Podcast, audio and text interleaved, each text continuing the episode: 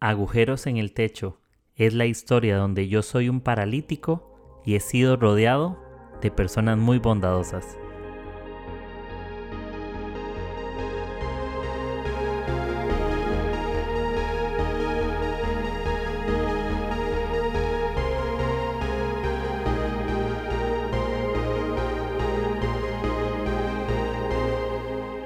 Hey amigos, ¿qué tal están? Bienvenidos una vez más al mejor e increíble podcast que vas a escuchar en tu vida. Desde que lo escuches no vas a querer perderte ninguno de estos episodios.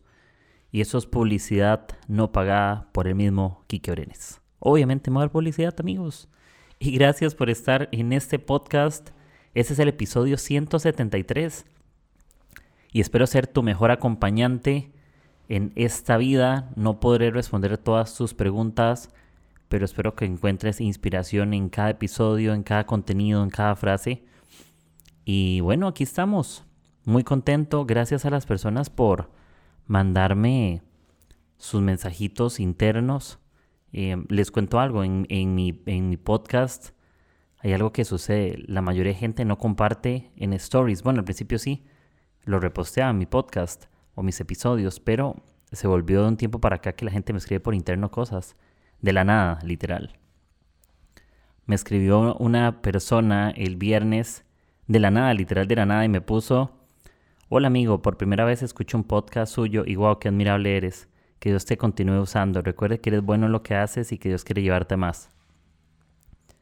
Pues hace mucho tiempo le había dado seguir para apoyarte, pero sinceramente hasta hoy que entré al podcast decidí escuchar. Uno. Y me emociona muchísimo eso porque me da a entender que lo que hacemos con nuestras palabras y nuestras acciones, siempre hay alguien que está pendiente de ti. Siempre Dios está usando en cualquier lugar, en el lugar más pequeño o más grande, en el lugar más público o privado. Siempre somos una voz para alguien más. Entonces, pues gracias por esos mensajes y los que me siguen mandando por, a veces por Instagram o WhatsApp o por donde sea. Y lo aprecio pues muchísimo. Y ya para entrar al episodio, eh, les hago esta pregunta. Yo sé que no me la pueden responder, obviamente, porque es un podcast, pero ¿alguna vez tuvieron, alguna, sembraron alguna semillita en la tierra o en algodón en un proyecto del kinder o la escuela? Y yo lo hice en un recipiente de, no sé cómo le llaman en sus, en sus países, Gerber, Gerber, de frasquitos de vidrio. Yo ponía un frijol en algodón y veía cómo el frijol se abría, salía el tallito, salía las, los frijolitos, salía todo, ¿no? Como la vainita. Y me admiraba mucho porque yo cada vez, yo cada rato iba a ver el proceso y no se veía, ¿no? No se veía, no se veía, no se veía. Y yo iba cada hora y lo veía y no pasaba nada, no parecía que crecía. Y me acostaba y me levantaba y parece que no veía nada pero las demás personas sí notaban el cambio. Yo creo que cuando estás muy acostumbrado a las cosas, a lo rutinario, no puedes apreciar verdaderamente los cambios que estás experimentando. Yo, yo eso, yo estoy seguro de algo. Yo dejaba ese frijol ahí y que alguien me lo cuidara en, la, en, el recipiente. Y yo iba una semana después y ya se veía un cambio. Pero como estuve todos los días durante todo el rato viendo, viendo, viendo, no noto el cambio, ¿no? Porque a veces te acostumbras tanto a la rutina que omite los cambios que estás dando y el crecimiento. Em, y yo siento que entramos muchas veces en la vida en algo que le llamamos ciclos. Los ciclos son importantes. Los ciclos tienen que ver con rutinas. Un ciclo, por ejemplo, es una serie de fases por las que pasamos en la vida, que hay algún acontecimiento, hay alguna rutina, tienes un ciclo, algo que, repites. Generalmente yo me imagino los, los ciclos como círculos. Yo imagino que en la vida estamos en diferentes círculos, círculos, círculos, y que dentro de nuestros ciclos nos enredamos con otros ciclos de algo y que todo tiene que ver con todo, ¿no? Pero hay algo muy, muy interesante, muy importante. Hay ciclos que son dañinos, hay cosas que crecen que son dañinas. Y así como nos acostumbramos y perdemos el asombro de las cosas buenas que estamos experimentando, también nos acostumbramos eh, a esa mala hierba que crece y que no la estamos viendo, porque estamos viendo cosas y cuando te das cuenta creció algo malo en ti y en mí y es negativo, ¿no? Y nos afecta y nos daña y nos lastima y nos golpea, pero lo descubres hasta con el tiempo. Es algo que también se le pueden llamar semillas de amargura. Generalmente las semillas no son tan visibles como los frutos, pero tenemos que empezar a ser más consciente de qué semillas son las que estamos plantando en nuestro recipiente, qué semillas son las que estamos permitiendo andar en nuestro corazón. Y las semillas tienen una, un gran superpoder. Las semillas son audaces en enterrarse en lugares que no son vistos con facilidad. Hay cosas enterradas dentro de nosotros que se ocultaron y se escondieron bajo algo de nuestra parte del cuerpo, algo interior, que no lo puedes descubrir a simple vista, sino que literal ocupas reflexionar, ocupas meditar. A veces somos personas muy explosivas o a veces respondemos como no debemos y eso es por semillas de amargura que no dejamos, eh, que no trabajamos, no abordamos cuando eran semillas, ahora que es fruto, es más visible y en momentos específicos los frutos salen a la luz, las semillas son cosas muy internas y tienes ese ciclo que hay que romperlo. Para romper un ciclo es necesario interrumpir mi proceso interior. Y lo vuelvo a repetir. Para romper un ciclo es necesario interrumpir el, el interior. Hay procesos que son necesarios en la vida, pero hay procesos que es necesario interrumpirlos para no destruirnos. Y ojo, los ciclos no son, eh, son los ciclos son cambios que se pueden volver en el tiempo visibles, pero los procesos empiezan de forma invisible. Procesos son invisibles. Procesos del corazón, del alma, de pensamientos, son totalmente invisibles a veces. No son notorios ni para nosotros mismos, pero empezamos a generar conductas visibles. Procesos internos muchas veces no son vistos por nadie, son invisibles hasta para nosotros mismos porque nos acostumbramos a la rutina pero con el tiempo vemos cambios visibles, cambios negativos también, no solo buenos. Ten rutinas buenas y vas a ver cambios buenos, pero ten rutinas internas malas y te das cuenta que vas a tener cambios visibles malísimos. Y escuché una frase hace un par de días que me pareció absolutamente brutal para este episodio, que es, no, no lo decía así, pero después lo armé un poco, y es, lo que tú no reparas, repites cuando tú llevas un carro a arreglar em, y lo arreglan mal, repites el problema. Tu problema va a ser repetitivo hasta que tú repares la raíz del problema. Muchas veces el problema no es lo que vemos, es el proceso invisible que hay que trabajar, como les dije. Los cambios visibles son el resultado de los procesos invisibles. Lo que tú no reparas, tú repites ciclos que tú no interrumpes y tú no reparas, repites. ¿Por qué estamos tantos años repitiendo los mismos ciclos? Porque no reparamos aquello que está dañado. Hay cosas que, que vale la pena reparar para no repetir, pero hay cosas en la vida que no necesitan ser reparadas, sino sustituidas. Y tenemos que aprender a diferenciar eso en nuestra vida. Hay áreas que yo necesito reparar cosas, Necesito reparar mis formas de pensar, mis formas de hablar y hacer ciertos ajustes. Que la forma de pensar pueda estar, está, bien, pero tiene cierto daño y lo reparo. Puede ser un carro que tenga la puerta quebrada, tiene un hoyo con una máquina, le quitas el hoyuelo al carro o, o la pintura chocó y lo vuelven a pintar y lo reparas. Pero hay ciertos choques que el carro está totalmente destruido que no vale la pena la reparación. Lo que vale la pena es la sustitución. ¿Y en qué les doy este ejemplo? Pensamientos, por ejemplo, no pueden ser quitados, pero siempre pueden ser sustituidos. Tú no puedes tener un pensamiento la mitad malo y la mitad bueno. No es como un carro, que el carro está bueno y tiene un hoyuelo en la puerta y se le repara. No, no, no existen pensamientos semi buenos o semi malos. Eso es como un vaso. Puede ser un vaso con agua limpia, échale tres gotas de, de tinta y se mancha toda el agua. Ya no lo puedes tomar porque es tóxico. Y lo que tú no cuidas en tu vida se tóxico para tu propia vida. Eh, y yo creo que es importante también tener como eso presente. que necesitamos enfocar lo que vale la pena de lo que no vale la pena. Necesitamos enfocarnos en qué necesita ser realmente sustituido y qué necesita ser totalmente reparado. Pero lo que tú no sustituyes y lo que tú no reparas, repites. Y como les dijo hace poquito, ciclos que no reparas, repites. Tienes que interrumpirlos. Y cuando yo tengo ciclos dañinos que no atiendo y no reparo, no arreglo, no hago nada por ellos, como mis pensamientos, yo llego a la conclusión de esto. Cuando no estoy feliz conmigo, nada me hace feliz. Porque la felicidad no es algo que yo tenga, la felicidad viene de alguien que yo soy, de ese proceso invisible interno. Somos personas infelices la mayor parte del tiempo porque tenemos ciclos ininterrumpidos que deberíamos de haber interrumpido con algo. Hay temas en nuestro interior donde hay insatisfacción, donde hay dolor y hay tristeza y fue poco atendido.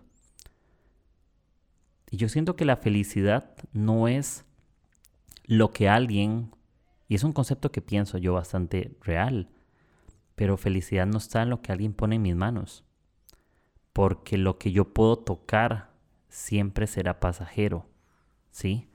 Lo que yo puedo tocar es pasajero, lo que yo puedo tocar es... Em, se va con el tiempo, es superficial, si lo queremos llamar así. Y no digo que no sean cosas bonitas o que hagan la pena, posiblemente sí.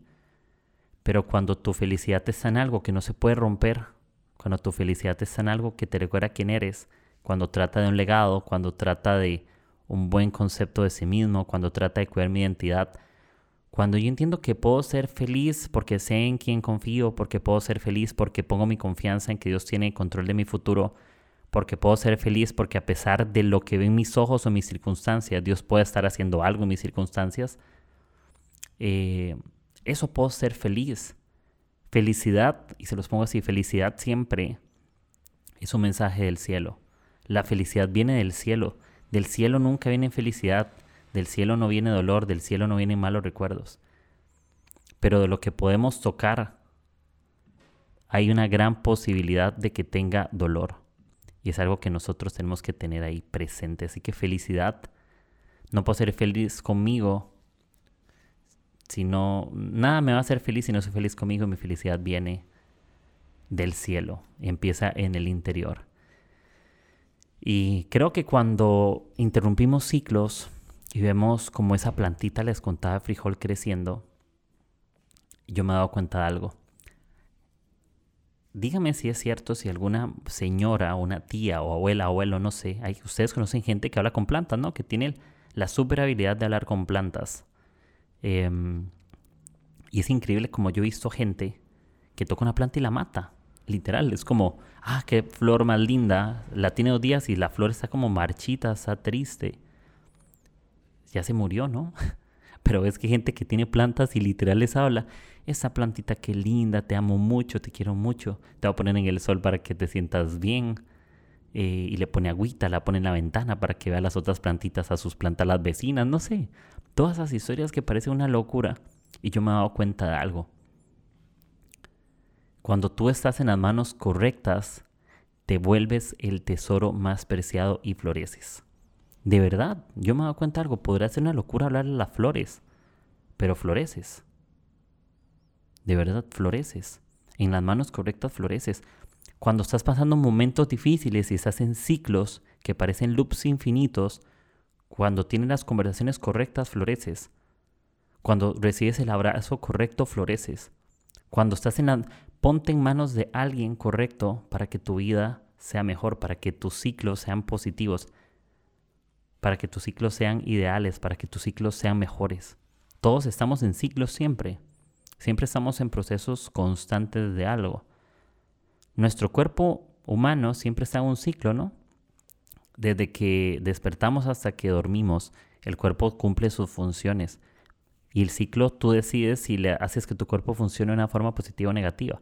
Pero eso va a depender del cuidado que tú le des. Y en la vida es así, depende en manos de quién yo me ponga, también voy a ser mejor.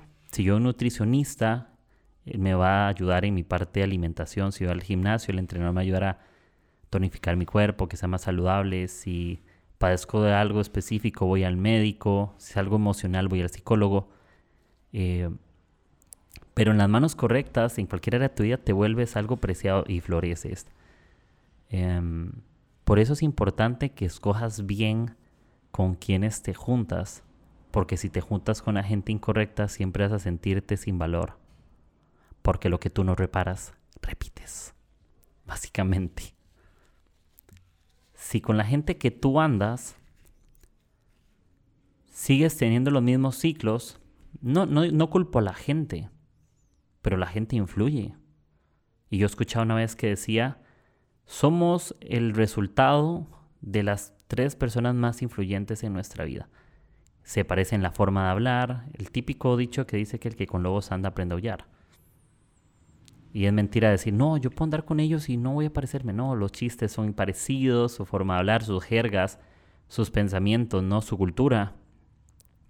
Tú traes a un indio de una cultura que está en el oriente y él ha vivido toda la vida con indios, aunque tú lo traigas aquí, él va a tener muchos comportamientos de su cultura, porque hay una influencia demasiado grande. Él puede aprender otras cosas y adaptarse, pero la cultura también pesa, las costumbres también pesan y nos hemos acostumbrado muchas veces a ciclos negativos.